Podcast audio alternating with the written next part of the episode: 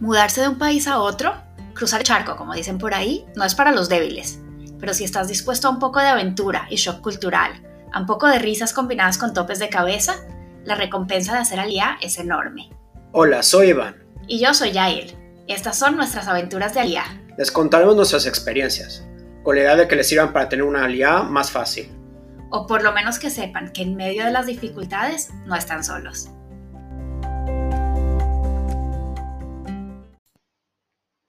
Viviendo en Miami estábamos acostumbrados a tener dos carros, ya que el transporte público no era una opción. Pero llegamos a Israel y decidimos ver cómo era el tema del transporte antes de tomar una decisión de comprar carro. Bueno, sabemos que al principio íbamos a tener mil cosas que hacer, vueltas, papeleos, así que alquilamos un carro por dos meses de una de esas compañías, Davis o yo qué sé qué era.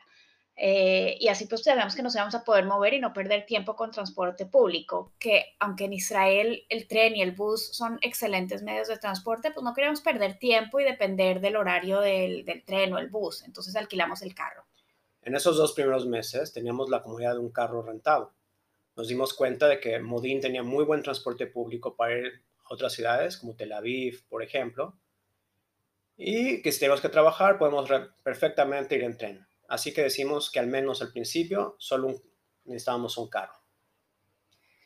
Y mira, hoy en día, siete años después, todavía tenemos un solo carro. Pues la verdad que lo necesitamos para hacer cosas dentro de Modín, llevar y recoger a los niños, ir al mercado, pasear los fines de semana. Sí es muy importante tener carro. Pero para ir a trabajar, los dos vamos a Tel Aviv en tren, eh, ya que pues nuestras oficinas están muy cerquita de la estación de tren. En esos dos primeros meses también convertimos nuestra licencia en manejar. En esa época podemos manejar por un año con la licencia de afuera. Pero igual quisimos sacarla cuanto antes. En esa época nos tocó hacer un examen de manejo y un examen de vista. TOEFL Yarok, creo que se llama.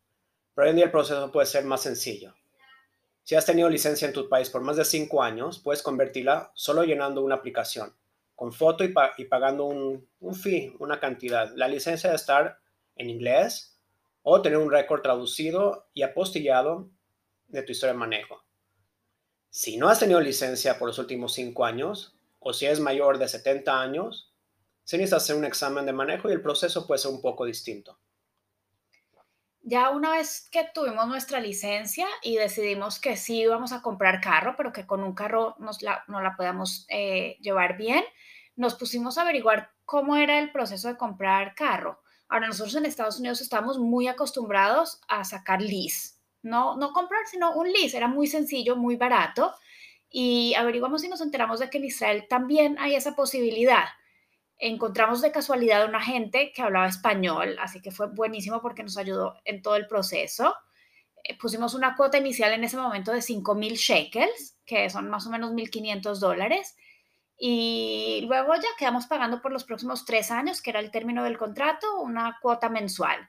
Ahora, la diferencia entre el lease acá y en Estados Unidos es que en Estados Unidos estábamos acostumbrados a que se acababa el término del lease y íbamos a la agencia y devolvíamos el carro. Acá resulta que cuando se acaba el lease, la agencia te lo compra de regreso por el valor del mercado en ese momento.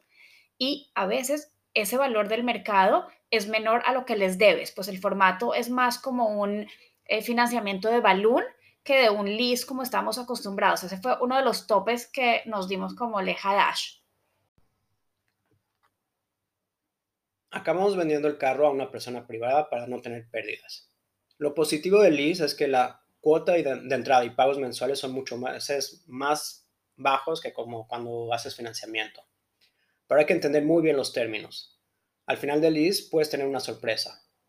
Existen leases en donde solo se cobra el costo del carro y otros que se llaman corporativos o premium, en donde incluyen también el seguro y servicios como gasolina, etc.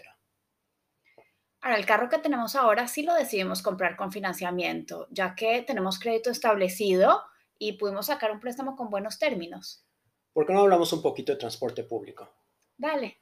Según en qué ciudad vivas, Puede ser el transporte público local que es excelente, pero que no tengas un buen transporte público entre, ciudad y, entre una ciudad y otra.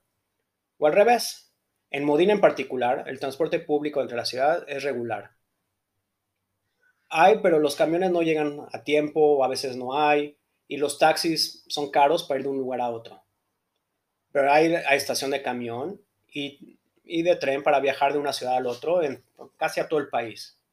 El tren es excelente, limpio, seguro y súper puntual. Lo único malo del transporte público es que en su mayoría no funciona en Shabbat y en estas épocas como de Corona, tampoco los viernes. Y... Em, sí, los viernes no hay tren, creo que sí hay bus, pero, o sea que para salir y llegar a Modín, tanto en Shabbat, el viernes, y también después como de las 11 de la noche, pues es complicado, pero fuera de eso está súper bien.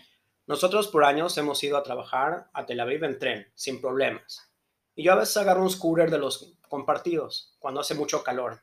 Para ir del tren a la oficina es muy cerquita, pero pues, me da flojera llegar todo sudado. Algunos tips que hay que tener en cuenta para el tren es que, por ejemplo, si lo usas todos los días, lo mejor es comprar un pase mensual, sale mucho más barato. Eh, incluso hay un pase que te sirve también para buses, así que si tienes de pronto que tomar tren y después un bus para conectar hacia donde vas, te sirve el mismo pase.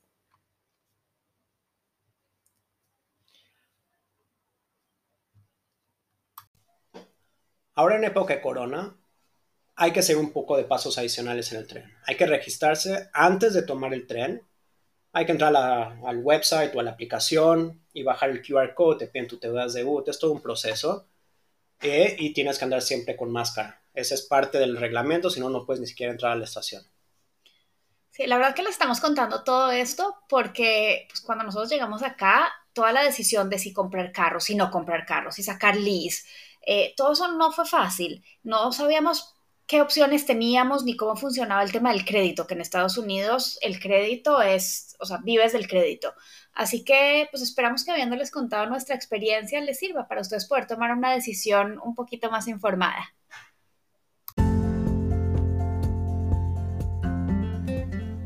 Gracias por hacer parte de nuestra aventura de Aliá.